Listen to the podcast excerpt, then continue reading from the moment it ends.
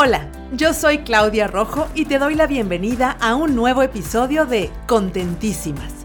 Un espacio en donde las mujeres nos damos la mano para aprender nuevas ideas y hacernos más fuertes. Un sitio seguro y libre de juicios en donde podemos crecer juntas escuchando historias de otras mujeres maravillosas que nos inspiran compartiendo sus experiencias, retos, aprendizajes y logros. ¡Iniciamos!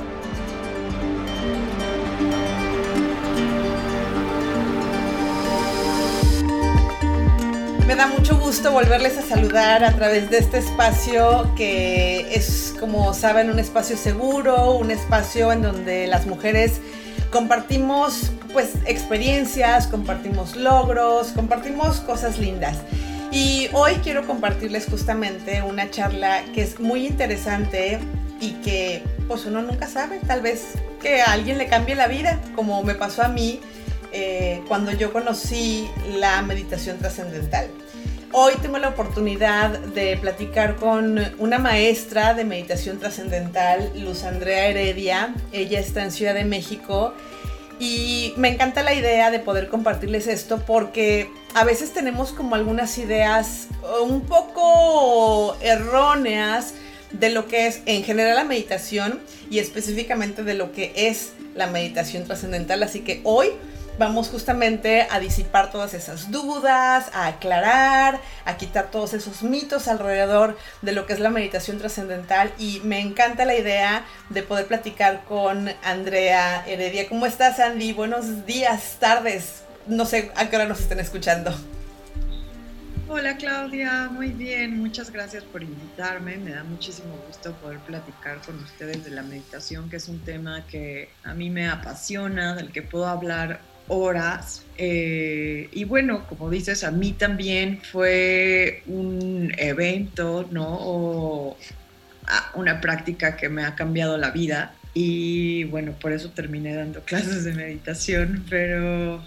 Qué maravilla. Eh, Oye, pero bueno, vamos, vamos de como, como de lo muy general a lo muy específico.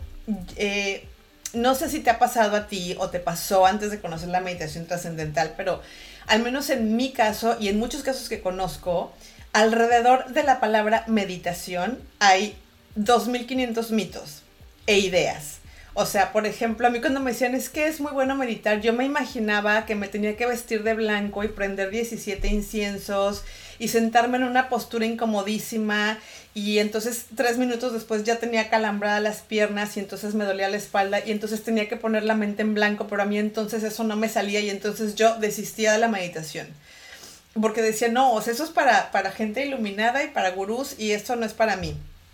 ¿Qué es exactamente, Andy, la meditación trascendental? Eso es una sensación que todos tenemos muy seguido como en un primer acercamiento a la meditación, ¿no? Porque buscas meditación en Google y pues lo primero que te sale es esta persona meditando en posición de loto, en, a la cima de una montaña, ¿no? Pelona.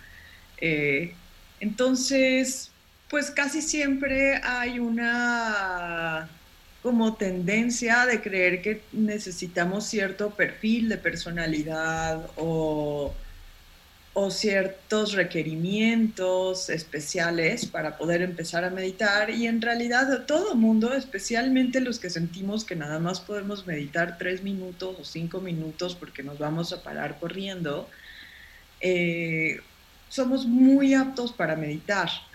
Cualquier persona que sea capaz de tener pensamientos es capaz de meditar. Entonces, mm, creo que hace falta siempre tener, como poner atención a esa intuición que nos dice, a ver, ¿por qué me está llamando tanto la atención esto en mi vida? ¿Por qué me está quizás apareciendo por varios lados? ¿Por qué de pronto no? Como tengo esta inquietud. Y meditar, la verdad es que debería de ser, es un hábito de higiene mental. Eh, va a tener muchísimas capas, eh, va a ir ganando complejidad conforme nosotros meditemos regularmente, ¿no? Y en el paso de nuestra vida con los años, siempre va a ir ganando complejidad porque la meditación funciona de acuerdo al estado de nuestro sistema nervioso. Entonces, conforme mi sistema nervioso cambia, que mi sistema nervioso inevitablemente va a cambiar todos los días. Entonces yo voy a continuar cambiando y la experiencia de mi meditación va a continuar cambiando. Eh, entonces es un proceso de crecimiento súper interesante en el que realmente vamos redescubriendo aspectos de nosotros mismos que a veces ni siquiera teníamos idea que estaban guardados ahí, ¿no? Al ir deshaciéndonos de tensión. Esto es esto es súper interesante y sobre todo, eh, o sea, me encantaría como resaltar esto que, que, que mencionabas, que cualquier persona es capaz de meditar, cualquier persona tiene la habilidad de meditar quitándole, te digo, todos estos velos de como de fantasía y misticismo que puede llegar a tener eh, la meditación. Em, yo cuando conocí la meditación trascendental, cuando escuché por primera vez de la meditación trascendental, no tenía ni la menor idea de lo que me estaban hablando y no entendía.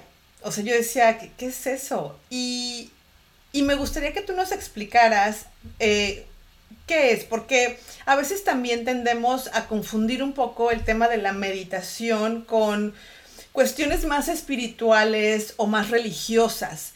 Y en este caso específico, la meditación trascendental, pues es más bien como una práctica, ¿no, Andy?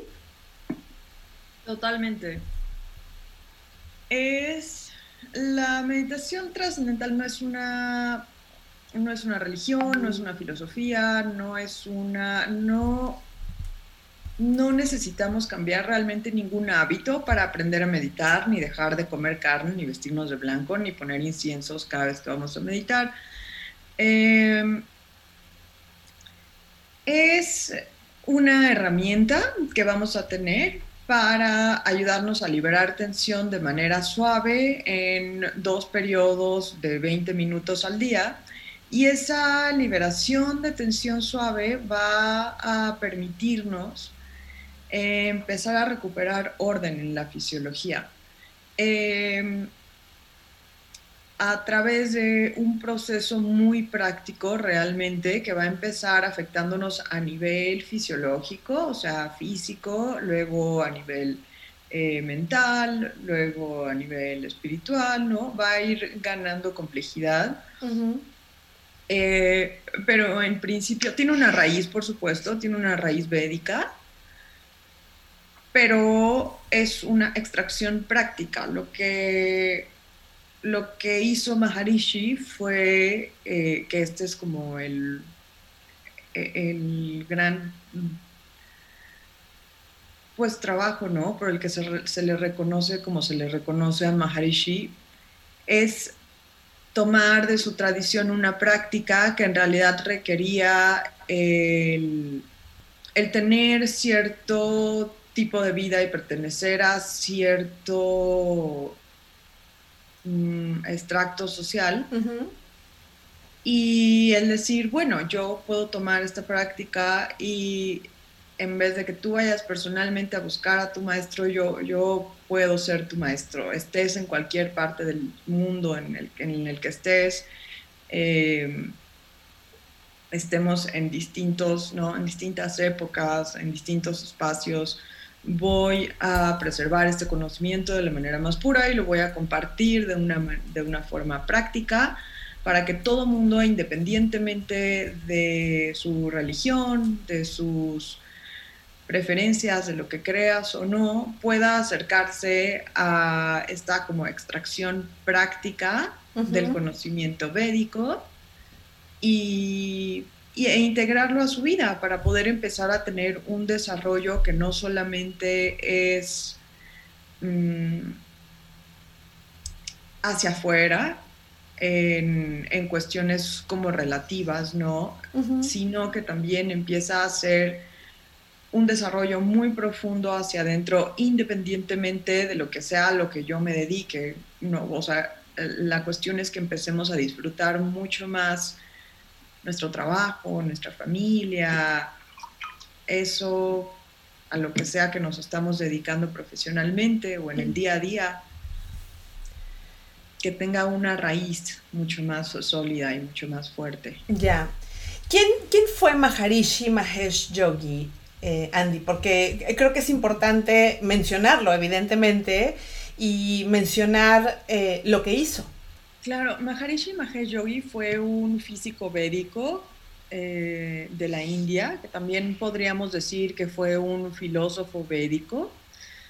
Él mm, fue alumno de Gurudev. Gurudev fue el último representante de la tradición védica en la India, fue un Shankaracharya muy importante, que eso es como una posición política eh, que también implica ¿no? una carga espiritual muy profunda Gurudev, pero sobre todo Gurudev fue ermitaño la mayor parte de su vida. Maharishi casi todo su trabajo se lo atribuye a su maestro, a Gurudev, y, pero realmente lo, el, el, gran trabajo por el que se le reconoce a Maharishi es haber hecho esta extracción práctica de lo que es la meditación trascendental, que es una práctica que lleva miles de años existiendo, pero que no tenía esta traducción con la que se pudo acercar a Occidente eh, desde un lenguaje mucho más científico, en el que, bueno, si los Vedas, pues por supuesto que dominaban que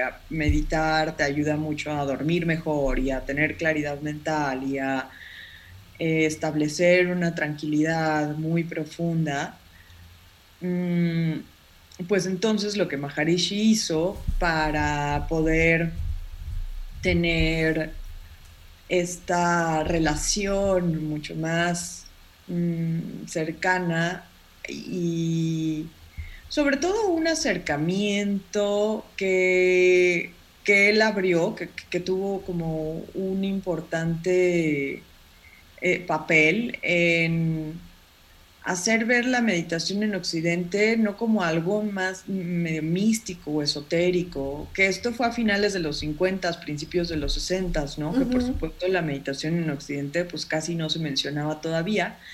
Y él al acercarla desde una perspectiva mucho más científica, pues eh, entró primero con universidades muy grandes, centros de investigación, y como físico, pues también tenía la facilidad de poder decir, eh, estos son los beneficios que actúan a este nivel fisiológico, que causan este efecto mental.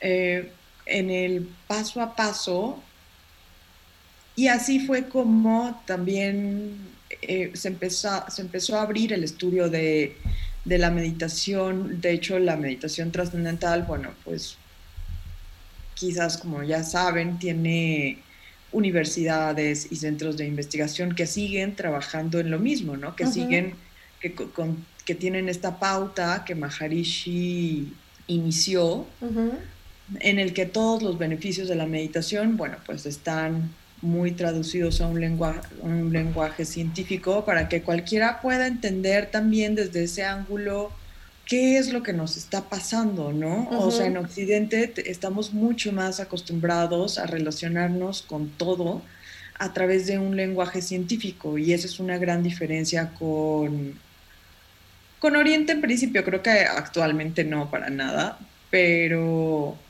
o bueno, quizás de manera general sí, ¿no? Pero pues ya estamos más globalizados que nunca, pero eh, creo que ese, ese lenguaje también es una cuestión que, la meditación trascendental peculiarmente valora mucho o presenta como, pues como uno de sus principales lenguajes, ¿no? O sea, hay una, una interacción como muy íntima con el lenguaje científico y siempre hay explicaciones muy claras y siempre se intenta hacer esta integración de la parte como espiritual y la parte racional, porque a fin de cuentas la meditación es una experiencia muy abstracta.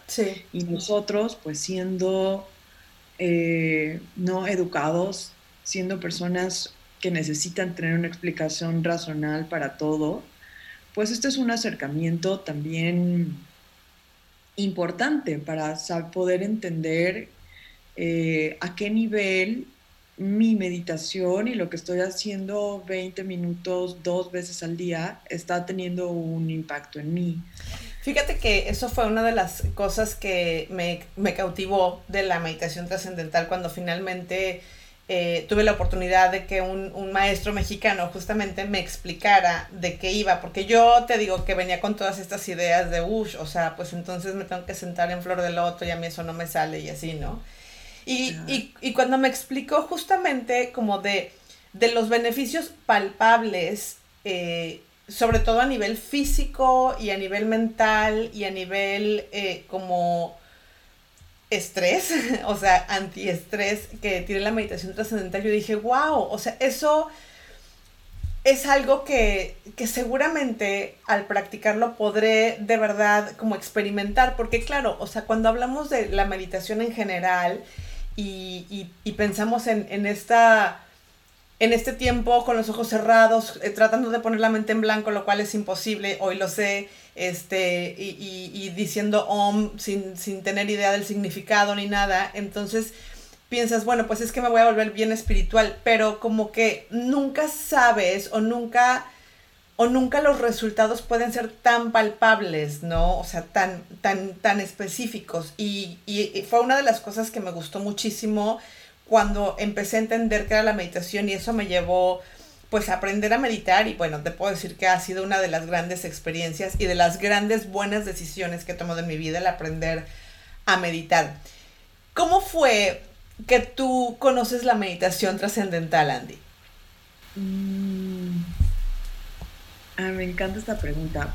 Eh, yo siempre tuve, bueno, siempre tuve como esta inclinación hacia cuestiones espirituales. Mm, estudié en una escuela de monjas como mi educación básica, pero pronto me di cuenta que ese no era el acercamiento que yo iba a tener el resto de mi vida, porque pues quizás lo asocié mucho como a unas restricciones muy fuertes que a mí no me hacían sentir bien.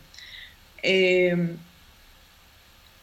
continué, ¿no? Bueno, eh, tuve esta formación que luego se volvió mucho más hacia, igual dentro de, de, la formación católica, pero mucho más hacia una como exploración más relajada, ¿no? Como ejercicios espirituales y una perspectiva distinta Em, clases de yoga, luego eh, meditaciones pues, de varios tipos. Mm, hice vipassana, hice mindfulness, hice, bueno, todo. Eh, y cuando tenía 20 años, pues estaba, acababa de entrar a la universidad, entré, eh, y estaba estudiando comunicación, yo quería estudiar cine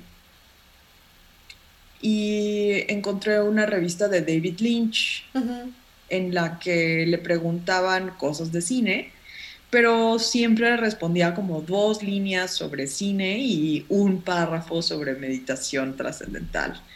Entonces yo dije, ah, mira, pues quién sabe de qué está hablando, pero vamos a buscar. Busqué Meditación Trascendental México en Google resultó que estaba como a dos cuadras de mi casa.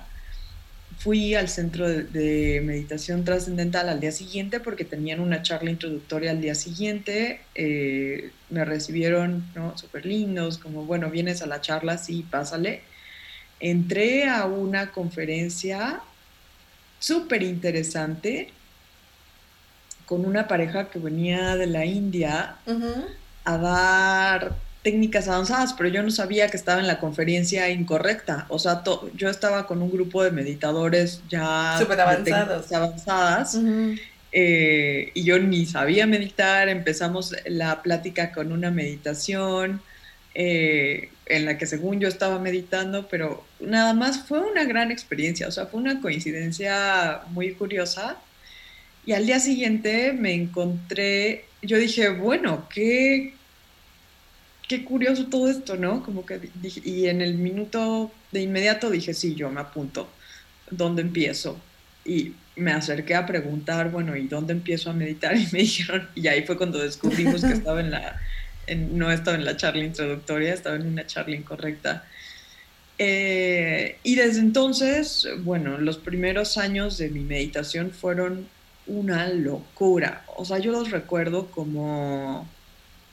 Recuerdo que tenía experiencias que yo decía, no puedo creer que, que, no me había enterado que mi cerebro era capaz de hacer esto. O sea, que yo era capaz de vivir en este estado. O sea, no, no puedo creer cómo esto no se enseña en la escuela. Sí. Eh, y eso fue un impacto muy grande para mí, como descubrir, descubrir esas funciones que para mí parecían como secretas o escondidas en mí. Y fue muy emocionante, medité, empecé a meditar sin falta y fue muy fácil empezar a meditar, ¿no? A veces cuando decimos 20 minutos en la mañana y 20 minutos en la tarde es como, uy, no, voy a tener que cambiar toda mi agenda. Pero en realidad cuando lo empiezas a hacer y te das cuenta de lo que te empieza a pasar y cómo empiezan a cambiar las cosas dentro de ti y cómo eso tiene un efecto alrededor, pues empieza a volver muy, muy, muy sencillo. O sea, ni te das cuenta, buscas los 20 minutos, los esperas. Me acuerdo que hasta iba, pues tenía 20 años, obviamente estaba yo descubriendo todo, aparte estaba viviendo en una ciudad nueva, pero iba a fiestas Iba a fiestas y pedía una habitación en donde sea que estuviera para hacer mis 20 minutos. O sea, realmente no me los perdía por nada. Fíjate que eso es algo súper interesante, Andy, porque, por ejemplo, también yo siempre relacionaba muchísimo la meditación con mucha disciplina, ¿no? Mucha disciplina y constancia, cosa que aquí entre nos a mí me falta en muchos aspectos de la vida, ¿no? O sea, ser disciplinada me cuesta mucho trabajo. Y cuando conocí la meditación trascendental y, comencé a hacerla y vi lo, fácil que era, pero además también el gran impacto que estaba teniendo en mi vida, de verdad, yo llevo tres años ya meditando, es, es muy poquito, yo sé, pero llevo tres años meditando y no he fallado. O sea, no puedo creerlo, porque creo que lavarme los dientes y meditar es de las cosas, de las poquísimas cosas en mi vida que no fallo. O sea, porque todo lo demás siempre es como, ah, pues hoy no lo hago, no, pasa nada, ya sabes. Pero meditar fue tan sencillo, o sea, cuando, cuando conocí la meditación trascendental y, comencé a practicarla, era como, wow, o sea, esto es, esto es muy sencillo, esto sí lo puedo hacer y además me está gustando mucho y además lo estoy disfrutando mucho y además, además estoy viendo todo lo que está pasando en mí y en mi vida gracias a esto. Y creo que eso es súper importante resaltar, ¿no, Andy? Sí, y eso es una experiencia muy común, ¿eh? que, para muchos de nosotros, eh, aunque no seas alguien como muy con una tendencia a tener una estructura eh, en el día súper definida, meditar pues te empieza a dar esa estructura de alguna manera, porque tampoco es algo que tienes que hacer a la misma hora dos veces al día, aunque lo hagas dos veces al día está bien hay horas que se recomiendan, ¿no? En el amanecer y en el atardecer. Eh, pero sí marca, sí marca pautas, sí haces tu meditación y luego la extrañas, luego ya te hace falta. Eh, y es justamente por el efecto que, genera, de, es como un reset al cerebro. Y, y no, como hay una hora del día también en la que en la, por la tarde ya estamos así medio eh, tirando la toalla porque ya llevas, ya hiciste 100 cosas y todavía te faltan unas 50, ¿no? Eh, y, ya estás muy cansada, bueno, ese es un excelente momento para meditar, ¿no? Y la diferencia y el efecto que sientes, pues sí se extraña, sí. Totalmente. ¿Cuáles, ¿Cuáles son como los efectos a nivel físico que tiene la meditación trascendental, Andy, que nos pudieras compartir para que las personas que nos escuchan se den como una idea un poco más clara de lo que hace la meditación trascendental? Es cuando meditamos, lo primero que hacemos es cerramos los ojos, ¿no? Eh, y pensamos nuestro mantra. Cuando empezamos a pensar nuestro mantra, naturalmente va a empezar a reducirse nuestro consumo de oxígeno, luego nuestro ritmo cardíaco, luego nuestro ritmo metabólico, pero es mucho sobre los impulsos naturales de nuestra mente y nuestro cuerpo. O sea, nuestra naturaleza es la que está haciendo todo y por eso esta meditación es tan sencilla tan simple y tan natural. Eh, y el primer nivel en el que va a actuar, pues siempre van a ser los beneficios físicos. Eh, va a traer, por supuesto, que en esta reducción nuestro cuerpo se va a empezar a acostumbrar a funcionar de esta manera. Entonces, poco a poco vamos a empezar a consumir menos oxígeno, ya no solo dentro de la meditación, sino también fuera de la meditación. Y este consumo de oxígeno eh, menor, pues va a empezar a reducir nuestro ritmo cardíaco, nuestro ritmo metabólico. Eh, lo cual va a traer un montón de efectos. En principio, bueno, pues un ritmo cardíaco mucho más estable. Hay un montón de gente que llega a meditar porque tiene problemas de hipertensión. De hecho, la meditación trascendental es la única técnica alternativa, ¿no? Recomendada por la American Heart Association, acá ya va el, comercial, pero bueno, es muy interesante, ¿no? Porque siendo una institución conservadora, pues consideran, ¿no? Y, evalúan, evalúan esta técnica como una, un medio para tratar la hipertensión de manera natural, para llevar un control. Eh, luego, eh, nosotros siempre que estamos bajo niveles de tensión, el primer impacto que vamos a tener va a ser sobre eh, nuestro sistema hormonal, luego sobre nuestro sistema nervioso y luego sobre nuestro sistema inmune. Entonces, eventualmente, si yo estoy cargándome de tensión todos los días y voy a tener, la tensión la podemos medir por tensión superficial y tensión profunda.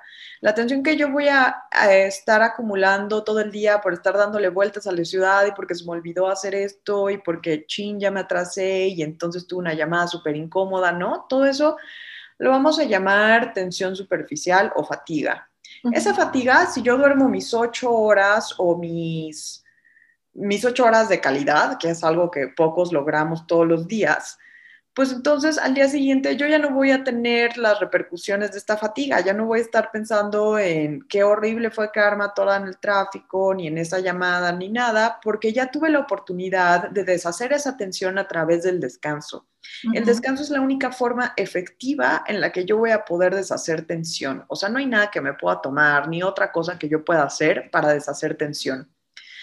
Eh, por eso la meditación trascendental se vuelve tan efectiva, porque es un descanso profundo a nivel fisiológico, en el que yo entro físicamente, o sea, mis impulsos vitales, mis signos vitales están, eh, son muy parecidos a los que yo tengo cuando llevo unas 5 o 6 horas de sueño. Entro, entonces entro en un descanso físico muy, muy profundo, pero voy a poder mantener la actividad a nivel mental y por eso esta combinación ¿no? de este estado de conciencia no se da en ningún otro estado de conciencia. No es lo mismo que estar despierta, ni que estar dormida, ni que estar soñando. Eh, y de eso vienen todos los beneficios de la meditación. Entonces, si yo puedo, o sea, imagínense, si puedo inducirme a un estado de descanso profundo, tan profundo, dos veces al día, pues por supuesto que va a tener un impacto muy eficiente y muy profundo en el que estas tensiones, ¿no? Que yo acumulé, si no he podido descansar, e independientemente de que he podido descansar, no voy a estar eliminando solamente esas tensiones superficiales que van a ser la fatiga. Voy a estar eliminando las tensiones profundas que yo he ido acumulando por no descansar lo suficiente y por esas pequeñas tensiones que he acumulado en semanas, días, meses o por tensiones también que inmediatamente se volvieron tensiones profundas, que no importa cuánto tiempo yo descanse, hay cosas que no voy a poder asimilar en un día. Una tensión es todo aquello que no pude digerir, entonces lo empiezo a acumular. Eh, entonces, bueno, pues nos estamos, en realidad estamos generándonos tensión todos los días. Todo el tiempo todo el tiempo, ¿no? Para este estilo de vida que en realidad no es tan amable con nuestro cuerpo y nuestra mente. Eh, es muy importante tener una práctica que nos ayude a equilibrar eso para que el impacto fisiológico no sea tan fuerte. Y es cuestión, ¿no? Como de enterarnos que existe y como de saber que está a nuestro alcance y de que es muy fácil eh, Y bueno, por supuesto que cuando entro en esta liberación de tensión estoy protegiendo a mi sistema nervioso que eventualmente va a, volver más resiliente a mi sistema inmune. O sea, se supone que alrededor del 80% de las enfermedades son causadas por, una, por cuestiones psicosomáticas. Eh, o sea, algo que yo estoy haciendo de manera repetida, que no me doy cuenta, pero que estoy afectando alguno de mis órganos, ¿no? Quizás yo estoy guardando mucha tensión en alguna parte de mi cuerpo y que eventualmente eso va a detonarse, eso va a tener que liberar tensión por algún lado. Todo el tiempo nosotros vamos a estar liberando tensión. Si no es de manera suave, va a ser de manera violenta, pero eso siempre se va a dar. O sea, las tensiones no son naturales a nuestro cuerpo. Las tensiones son nuestro cuerpo siempre está luchando contra las tensiones porque es lo mismo a que si yo me como algo que me cae mal, bueno, pues por algún lado va a tener que salir, pero mi cuerpo no va a poder eh, procesarlo y lo sabe y naturalmente lo va a expulsar. Lo mismo pasa con las tensiones. Nosotros siempre, si no tengo una liberación de tensión suave, como la meditación, el descanso regular y efectiva, eh, voy a tener liberaciones de tensión violentas a lo que me refiero es quizás llevo cuatro meses con una cuestión emocional que yo digo, no, todo está bien, todo está perfecto, no, lo estoy manejando de manera tranquila y de pronto un día me pasa una cosita que parece insignificante y pum, se me detona, ¿no? O sea, yo no sé de qué, por qué respondí de esa manera, pero mi sistema nervioso ya no puede tolerar más. Y entonces me da una crisis de pánico, un, un ataque, una crisis de nervios. O lo somatizas de alguna forma, ¿no? Con una, con una enfermedad como más, eh, más puntual, ¿no? Como diabetes o como alguna cosa así. Claro, claro, sí, siempre hay, ¿no? Es está muy demostrado la conexión íntima entre nuestra mente y nuestro cuerpo, ¿no? Ya no, ya creo que ya nadie hoy en día podría creer que nuestra mente y nuestro cuerpo funcionan de manera separada. Todo lo que le pasa a nuestro cuerpo le pasa a nuestra mente y lo que le pasa a nuestra mente le pasa a nuestro cuerpo. Claro. Y bueno, ya que hablamos como de, de las características de la meditación trascendental, Andy, sí me gustaría hacer como una como un paréntesis para a lo mejor explicar cuál es la diferencia entre las meditaciones que conocemos como el mindfulness o la meditación budista o, otro tipo de meditación. ¿Cuál es la diferencia entre todas estas y la meditación trascendental? Porque definitivamente existen diferencias.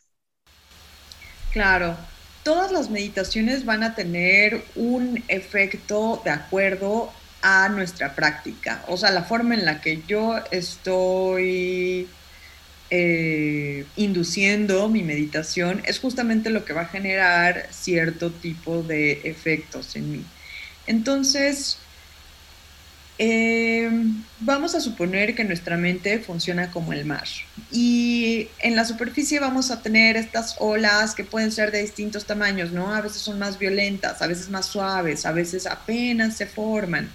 Pero en esencia sabemos que conforme el mar comienza a ganar profundidad, esas olas se van a hacer cada vez menos y menos pronunciadas hasta que vamos a llegar a un momento en el que parece que no hay nada de actividad. Más o menos así va a funcionar nuestra mente. En la superficie vamos a tener todos estos pensamientos desde que me despierto, cuánto tiempo me queda, dónde voy a ir, qué me voy a poner, voy a desayunar, no voy a desayunar eh, muy estructurados y conforme vamos ganando profundidad vamos a encontrar que esos pensamientos se vuelven cada vez más suaves y más abstractos, ¿no? Esto lo podemos ver cuando nos vamos a, dormir, por ejemplo, eh, hasta que de pronto, ¡pum!, parece que nos apagamos. Eh, empezamos quizás a pensamientos en forma de imágenes, a esto me refiero con pensamientos abstractos, o sonidos, o un recuerdo, ¿no? Una idea así difusa.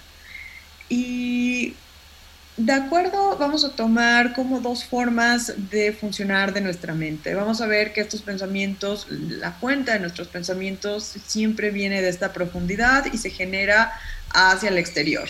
De manera que a veces, bueno, yo hago cosas eh, que a veces sé por qué las hice, a veces no sé por qué las hice, pero vienen de cierta profundidad. A veces yo no puedo eh, alcanzar a percibir esta profundidad porque, bueno, la vamos a llamar mi inconsciente, mm, que no está presente en todo lo que hago. Luego, mi mente siempre, otro principio es que mi mente siempre va a ir hacia lo que la haga sentir más estimulada, a lo que eh, me haga sentir más creativa, más inteligente, que me haga sentir más feliz. Más placentero, ¿no? Exacto, involuntariamente. O sea, si yo estoy platicando con una amiga en un café que ya me con todo lo que me está contando ahorita tres veces, ¿no? y, bueno, pues yo ahorita ya estoy haciendo un esfuerzo por escucharla. Y luego al lado de nuestra mesa empieza, no sé, empieza a desarrollarse un dramón. Involuntariamente no, aunque yo adoro a mi amiga y la quiero seguir escuchando, mi mente lo que va a hacer es empezar a desviarse e irse hacia lo que la hace sentir más estimulada y más creativa y más inteligente. Eh, entonces, así vamos a funcionar desde que somos bebés. Desde que somos, si esto lo podemos ver, ¿no? Si yo le doy un pianito a un bebé que jamás ha visto un pianito, pues va a ser muy difícil que yo en ese momento le pueda pedir otra cosa, porque está teniendo como un nivel de estimulación increíble. Bueno, tomando estos dos principios, hay varios tipos de meditación, se pueden englobar en tres. Las meditaciones de concentración, que son las que nos dan una instrucción y nos ponen, dirigen nuestra mente hacia un lugar, nos dan una dirección que puede ser vela vela, sigue el punto. Eh, generalmente la intención es poner la mente en blanco. Eh, en tomando esta metáfora del mar, es como si yo quisiera quedarme quieta en un solo punto dentro de la marea. Entonces esto me, lleva, me va a llevar un esfuerzo, me va a llevar una práctica en la que yo primero puedo meditar tres minutos, luego ocho minutos, luego doce minutos y así voy a ir avanzando. Em, a veces personas que han practicado este tipo de meditaciones, pues por eso creen que no son tan buenos para meditar, pero bueno, solamente es la técnica que yo he utilizado, que para muchas personas, bueno, pues también funciona, ¿no? Eh, luego va a haber técnicas de contemplación, que son las que me dicen, me van a poner dentro de un panorama, me van a decir, tú estás flotando en el agua y está a cierta temperatura y estás ubicada en esta playa, en este mar, y alrededor están las personas que amas. Esto, para esto yo siempre voy a tener una referencia. Entonces, aunque no esté dirigida a un solo punto, voy a estar dirigida de un lado a otro, que va a ser el equivalente a que yo esté en una marea y siempre voy a tener una referencia. Mi referencia de la temperatura va a ser distinta que la tuya y de la playa y las personas que amo van a ser distintas, ¿no? Entonces, siempre que tengo una referencia voy a poder darle una dirección a mi mente. Mm, porque nuestro pensamiento se estructura en significado y en sonido. Cuando yo utilizo el significado, pues por más que yo te, no, si yo te digo tú piensas en una flor, flor, flor, aunque yo te diga flor muy bajito, tú vas a poder seguir pensando en la última flor que viste, la flor que está pintada en tu casa. Pero si yo hago un sonido, con cualquier instrumento musical lo podemos confirmar. El sonido tiene distintas capacidades de abstracción. Entonces, en la superficie voy a tener un tipo de sonido que conforme se hace más suave, eh, va volviéndose cada vez más abstracto. Y voy a encontrar cómo, conforme ese sonido se hace más suave y más abstracto, que este sonido va a ser mi mantra, en la meditación trascendental utilizamos un mantra personalizado, cada quien tiene su mantra, es un mantra, eh, es un sonido védico que lo mantenemos de manera privada el resto de nuestra vida, no lo escribimos, no lo grabamos, no lo repetimos en voz alta. Y ese sonido me va a ayudar a que conforme el sonido se vuelve más abstracto, mis pensamientos también empiezan a volverse más abstracto, hasta que llega un momento en el que yo naturalmente cruzo ese nivel en el que ya no hay actividad en mi mente, como el nivel más profundo del mar, y de pronto, ¡pum!, ya trascendí. Por eso es que esta meditación se llama meditación trascendental, porque llega un momento en el que ya no hay mantra y ya no hay pensamiento y entro en contacto con el ser, el, según el campo unificado, según la física, el ser, el alma, todo la fuente, sí. Tiene distintos nombres, pero bueno, todos lo podemos reconocer como este estado de conciencia pura en el que no hay nada más que conciencia. Y entonces bueno, es a lo que nos referimos con poner la mente en blanco de alguna manera, pues es lo más cercano. Que, eh, que, en realidad no es como que pongas la mente en blanco, en realidad es como que simplemente algo se apaga, o sea, se apaga como tu, tu sistema y, y como que vas en piloto automático. A mí me ha pasado que a veces cierro los ojos y y siento que no han pasado ni tres décimas de segundo y cuando abro los ojos ya pasaron los 20 minutos. Es, aparte es una sensación súper linda porque es como, wow, ¿dónde estuve durante 20 minutos? O sea, si apenas cerré los ojos, entonces es súper lindo y es una sensación... Y también hay que, hay que, pues creo que es importante resaltar, Andy, que cada vez que meditamos es diferente, o sea, no es posible como repetir la misma sensación o la, o la misma no sé, secuencia de pensamientos cuando meditas. O sea, siempre, siempre, siempre va a ser diferente, ¿no? Totalmente, totalmente. La meditación va a depender eh, del estado de nuestro sistema nervioso. Entonces siempre vamos a tener una experiencia distinta de acuerdo a lo que me, al, al, momento de nuestra vida en el que estemos y de acuerdo a lo que necesitemos. La meditación le va a dar a nuestro sistema nervioso lo que necesita en ese momento. Entonces sí, se vuelve una experiencia muy interesante y por eso continuamos meditando 20 años después, ¿no? O sea, no hay realmente un momento en el que tú digas, bueno, ya, ahora sí, ya estoy del otro lado, porque siempre te va a dar curiosidad, o sea, la profundidad de de nuestras capacidades es, es, infinita. Entonces no hay un momento en el que podamos realmente eh, decir ahora sí ya. Eh, porque, porque sí, es un descubrimiento continuo. Y a veces las personas dejan de meditar cuando se sienten muy bien, ¿no? Por no, por no poder asociar ese sentirse bien a la meditación. Y en cuanto dejan de meditar, se empiezan a dar cuenta que, bueno, tiene una relación directa. Exacto. Fíjate que una de las cosas, Andy, que, que, me gusta mucho de este tema, que también a mí me apasiona, es que existe muchísima literatura y muchísima evidencia científica de lo que justo estás hablando, ¿no? De todos estos beneficios a nivel fisiológico que tiene la meditación trascendental.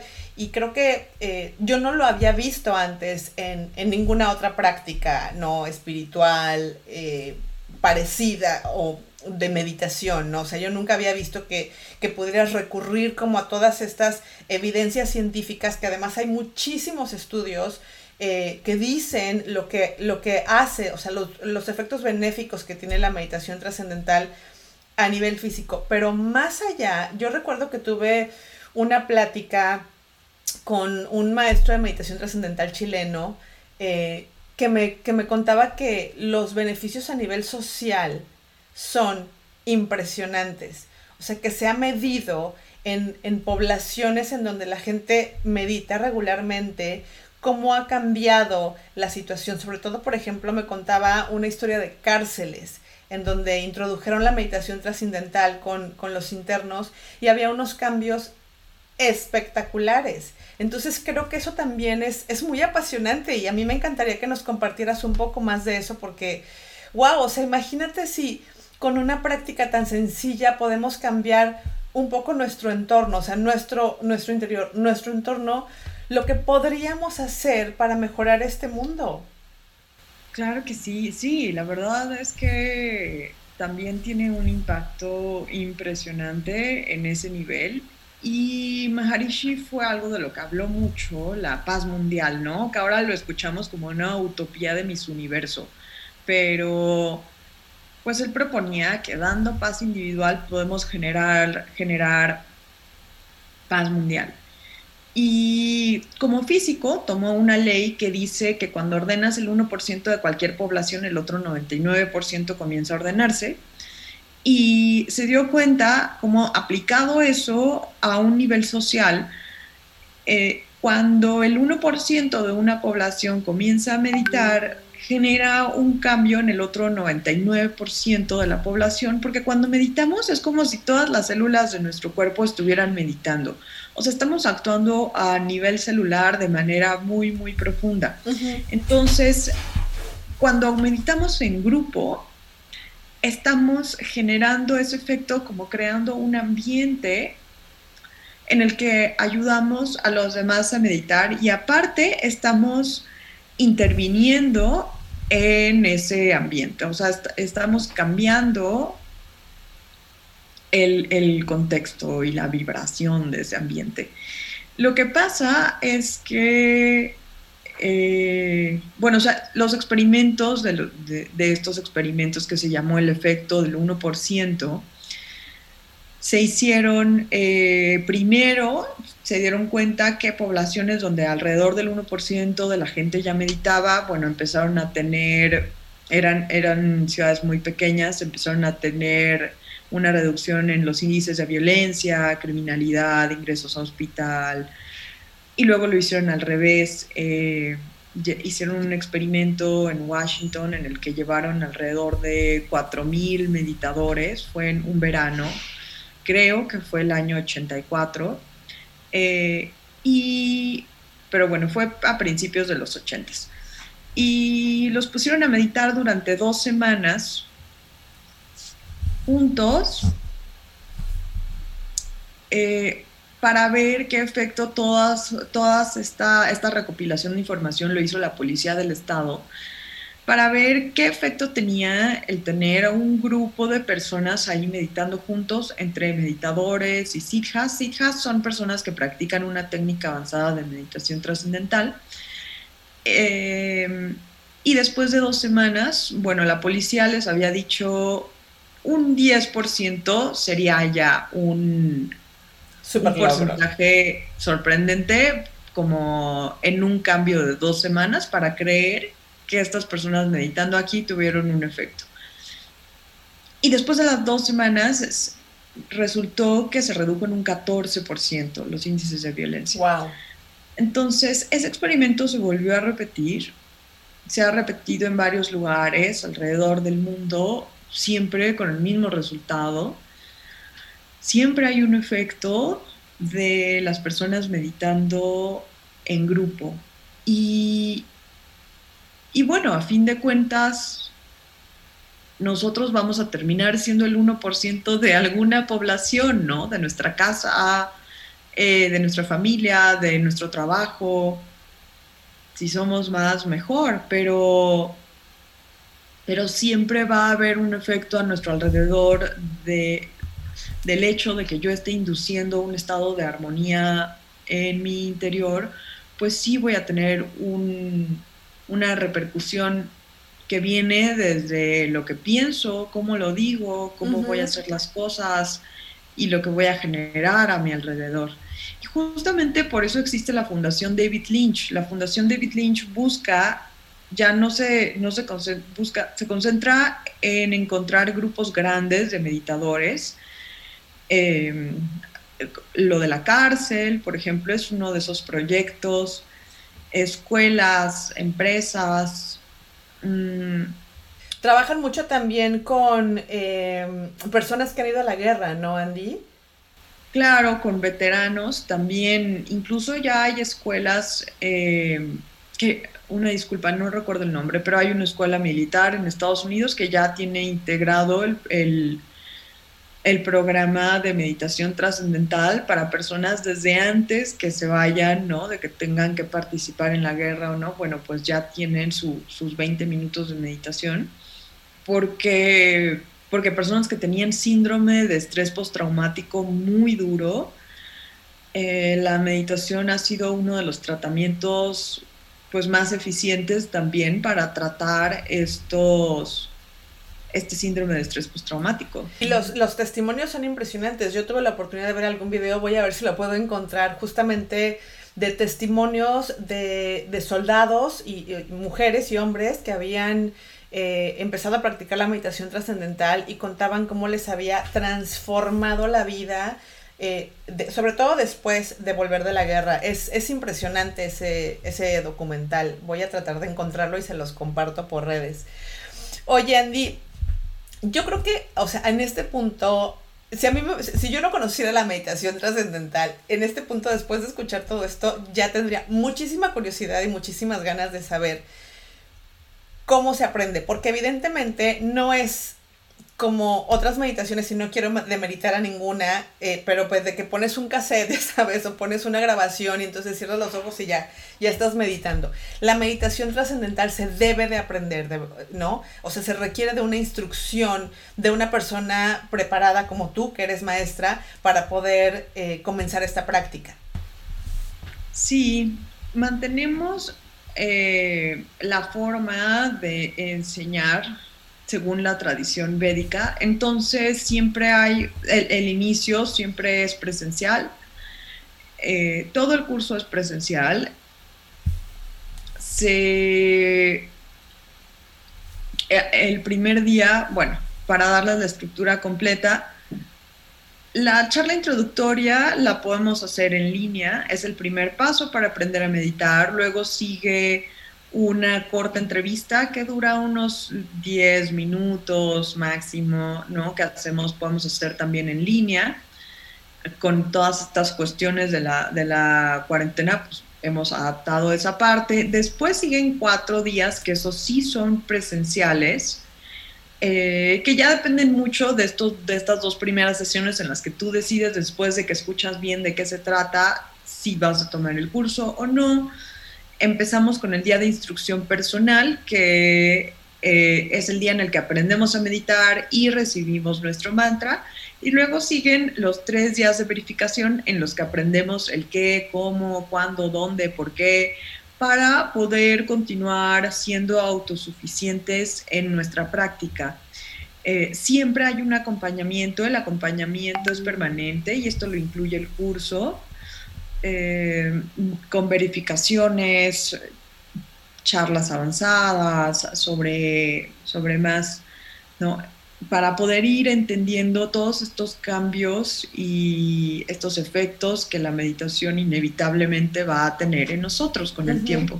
Entonces, a ver, estos, estos cuatro días, o sea, evidentemente eh, para las personas que nos escuchan, son, son cuatro días que no es todo el día, o sea, son, eh, no sé, que serán unas dos horas más o menos.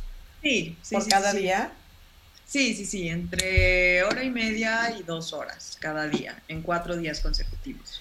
¿A qué edad es recomendable comenzar a meditar, Andy?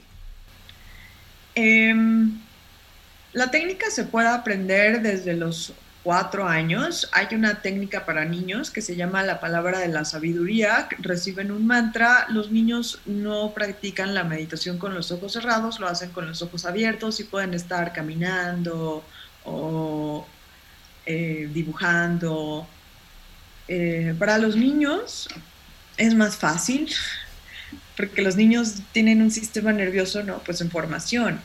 Y y entonces, bueno, Maharishi decía, a los niños denles el mantra, ellos van a saber qué hacer. Pero tiene efectos muy lindos en, los niños, ¿no? Es como una palabra de seguridad eh, a la que pueden recurrir, estén donde estén. A veces los niños pueden tener mucha atención en la escuela, ¿no? O separados de sus papás y poder practicar la meditación, bueno, también les ayuda a empezar a tener un desarrollo de conciencia desde muy jóvenes y es súper interesante poder, poder recibir esta práctica siendo tan, tan joven.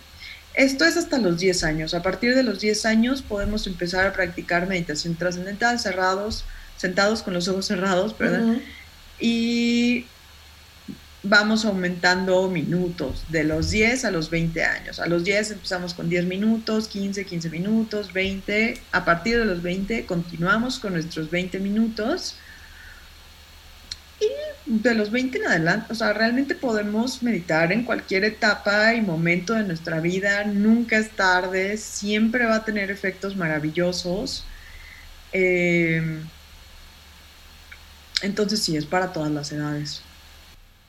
Y la verdad es que es una, es una maravilla. O sea, eh, no, no me gustaría, a veces eh, cuando me preguntan acerca de la meditación trascendental, digo que yo soy muy joven en esto, o sea, no soy muy joven de vida, bueno, sí soy joven, pero estoy muy joven en el tema de la meditación trascendental, pero cuando me preguntan, siempre digo, es que no es como un tema eh, mágico místico, ¿no? O sea, es algo como muy puntual en donde te das cuenta de cómo después de, la, meditar tienes otra energía y, tienes como una claridad de pensamiento muy interesante. O sea, es como, a mí se me dificulta mucho explicarlo, pero, pero la claridad de pensamiento es diferente, mi energía es diferente, como mencionabas cuando medito en las tardes, por las tardes. Sí tengo como un, un levantón, ya sabes, o sea, de que ya estoy así de quiero una siestita y medito y no tengo necesidad como de ninguna siestita ni nada porque siento como un súper levantón de energía y, tengo muchas, muchas buenas ideas me han ocurrido durante mi meditación, por ejemplo, ¿no? O sea, abro los ojos y digo, ay, voy a hacer esto, ¿no? O uno de los testimonios que yo comparto mucho es que yo era una super fumadora, fumadora de toda mi vida, fumadora mal, o sea, fumaba muchísimo y en realidad nunca me había planteado como la idea de dejar de fumar. Lo dejé alguna vez por presión, eh, lo dejé como un año y volví y haz de cuenta que me hice para atrás para agarrar vuelo, ¿no? Porque regresé a fumar mucho más de lo que fumaba antes y empecé a meditar, tampoco quiero engañar, no fue, no fue de un día para otro, o sea, sí medité como un año y medio más o menos y yo seguía fumando y un día eh, estaba yo preparándome para meditar por la tarde, me senté y antes de cerrar los ojos, como que me vino un pensamiento y así de, ya no quiero fumar. Fue todo. O sea, no hice, de, de verdad lo prometo, no hice nada más que, ay, ya no quiero fumar. Cerré los ojos y empecé a meditar y les prometo que a partir de ese día no he vuelto a tocar un cigarro y, y todo el proceso fue sin ansiedad, sin mal humor, sin sin esta locura que viví en la primera vez que dejé de fumar, como muy, como ya sabes, muy, muy obligada, que tuve unos días pésimos, que estuve de mal humor siempre, que horrible. Y fue tan natural, Andy, tan fácil y, y tan asombroso, sobre todo. O sea, yo misma me asombraba que decía, wow, o sea, de verdad dejé de fumar y ya tengo, pues, como, no, dos años sin fumar, más o menos. Eh, sin tocar un cigarro y sin pensar en el cigarro, ¿no? Entonces, es una de las, de verdad, de los testimonios que a mí me gusta compartir porque es algo que es muy real y es muy mío. Qué increíble, me encanta escuchar esas historias y la verdad es que sí las escucho regularmente, pero ahorita hasta se me puso como la piel chinita. pero sí, justamente así funciona la meditación, por eso es tan efectiva, porque una vez que empezamos a reducir nuestros niveles de ansiedad de manera fisiológica, entonces empezamos a... ese nivel de cortisol o de adrenalina que yo tenía disparado, para el cual, bueno, pues mi cigarrito me ayuda a ya no tener esos nervios de punta, empieza a bajar entonces yo naturalmente empiezo a regular esos niveles hormonales que traigo por los cielos, para los cuales puedo usar como el cigarrito, o echarme un trago, o estar todo el día en las redes sociales para que se me olvide y no pensar en eso. No, hay mil formas de evadirlo. Eh, que, bueno, son como parchecitos. Entonces, si yo empiezo a bajar, a reducir naturalmente mis niveles de cortisol, eh, adrenalina, mi ritmo cardíaco, poco a poco esos niveles ya no se van a estar disparando a, la, como a la menor provocación y, va a llegar un momento en el que mis niveles químicos también están muy estabilizados y por eso pasa esto. Yo siempre lo explico así, ¿no? Como, uy, un día de pronto ya no me dieron ganas de seguir haciendo esto o me dieron ganas de hacer esto que no me atreví, había atrevido porque me daba mucho miedo y, y de pronto dije, ah, si yo toda la vida creí que eh, tenía la cabeza muy grande y nunca me cortaba el pelo chiquito, ¿no? Por algún trauma que tuve en la infancia, pues de pronto un día digo, ah, mira, me voy a cortar el pelo chiquito. Así funciona. Y eso es lo más maravilloso. Es increíble, de verdad a mí me encanta. Y además eh, como, como te decía, y esto sí como que quiero recalcarlo mucho, porque a veces somos bien escépticos y escépticas, y entonces, pero la verdad es que sí existe muchísima información y muchísimos estudios y muchísima literatura científica comprobada de, eh, de, cómo funciona esto, ¿no? De cómo funciona la, meditación trascendental. Eh, como decíamos, no solamente a nivel personal, a nivel, a nivel alrededor de nosotros, a nivel, a nivel social en grandes masas, y lo podemos ver en, en todos estos estudios que se han hecho y en todos estos experimentos que también se han hecho y se siguen haciendo en diferentes poblaciones, ¿no, Andy? Y además, para los que son escépticos y escépticas, pues también hay un montón de testimonios de personas bien famosas, ¿no? sí, eh, muchos son públicos, muchos no, pero en realidad hay un montón de gente que funciona bajo unos niveles de tensión, ¿no? Que tiene que rendir en niveles de tensión Mm, enormes y que practican la meditación trascendental. Bueno, en principio hubo un boom con la meditación trascendental también por los Beatles, que fue como, fueron como pioneros que siguen apoyando muchísimo, ¿no? Este Paul McCartney sigue organizando festivales para recaudar fondos para la meditación trascendental y hacer estos proyectos grupales con David Lynch que es este cineasta como de cine experimental muy reconocido, eh, un montón de actores y actrices. El otro día veía una charla, no una, no una charla, una, un discurso que dio Jim Carrey, eh, justamente aquí en Fairfield, en la, en la Universidad de Maharishi, para los graduados de la generación 2013, me parece, que es impresionante. Si pueden buscarlo en YouTube, pongan Jim Carrey eh, M IU, sí. Sí, Jim Carrey, que justamente estudió en una universidad de Maharishi, eh, Yoko Ono, mm, Cameron Díaz creo que es una que también la sacan mucho. Katy Perry también. Penélope Cruz. Ay, no sé, hay un montón. Hay mucho.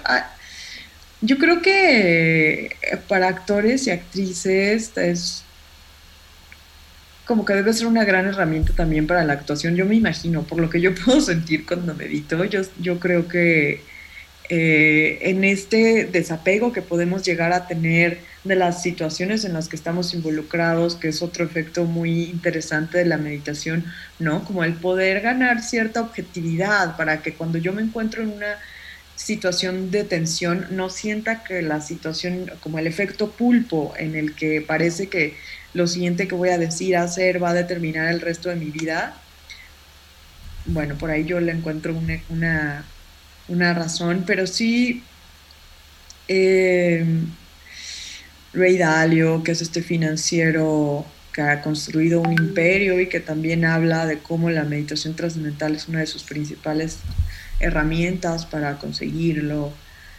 Em, bueno, la lista es muy larga. Es muy larga. Sí, yo, yo fíjate que cada día creo que me sorprendo con alguien nuevo que me entero que practica la meditación trascendental, ya sabes, alguien, alguien famoso o alguien eh, de renombre que ha hecho muchas cosas buenas o que tiene una de estas vidas que muchas personas de pronto podríamos anhelar y que son eh, meditadores. Y, y pues eso también es en parte como un wow, o sea, mira, mira todo lo que ha logrado esta persona y seguramente por, por sus esfuerzos, por su disciplina, por su constancia, por su carisma, por su talento y también por la meditación trascendental. Entonces creo que como que es importante decirlo, ¿no?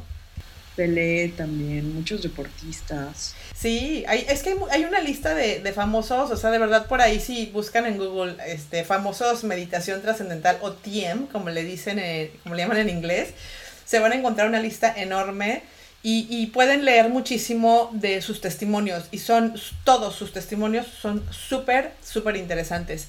Eh, Andy, para las personas que estén eh, interesadas en saber más, en conocer más o incluso en aprender a meditar, eh, en, ¿cómo pueden hacerlo? ¿Es solamente en Ciudad de México? ¿Hay otros centros? ¿Cómo se pueden acercar a ustedes? no, tenemos tenemos redes sociales. En Instagram estamos como MT Oficial México. Tenemos una página de Facebook que busquen Meditación Trascendental México también. Eh, tenemos una página en construcción que es www.mtmexico.org y eh, ahí vienen los teléfonos, también por teléfono, estamos siempre al pendiente. Eh, y bueno, en realidad la mayoría de los centros están en la Ciudad de México, pero también tenemos profesores en otras ciudades. Y a veces si no hay un centro de meditación en tu ciudad, pues algún profesor puede moverse, ¿no? Si se junta un grupo, necesitamos pues un grupo entre 5 o 10 personas. A veces está bien, sobre todo como para poder alcanzar a cubrir los viáticos sin que a nadie se le haga muy pesado. En realidad consiste, de eh, eh, consiste es muy fácil organizarnos, ¿no? Y solo se necesita un profesor que te vaya a enseñar no es muy complicado. Em, entonces, bueno, siempre estamos disponibles y hay mucha flexibilidad para eso.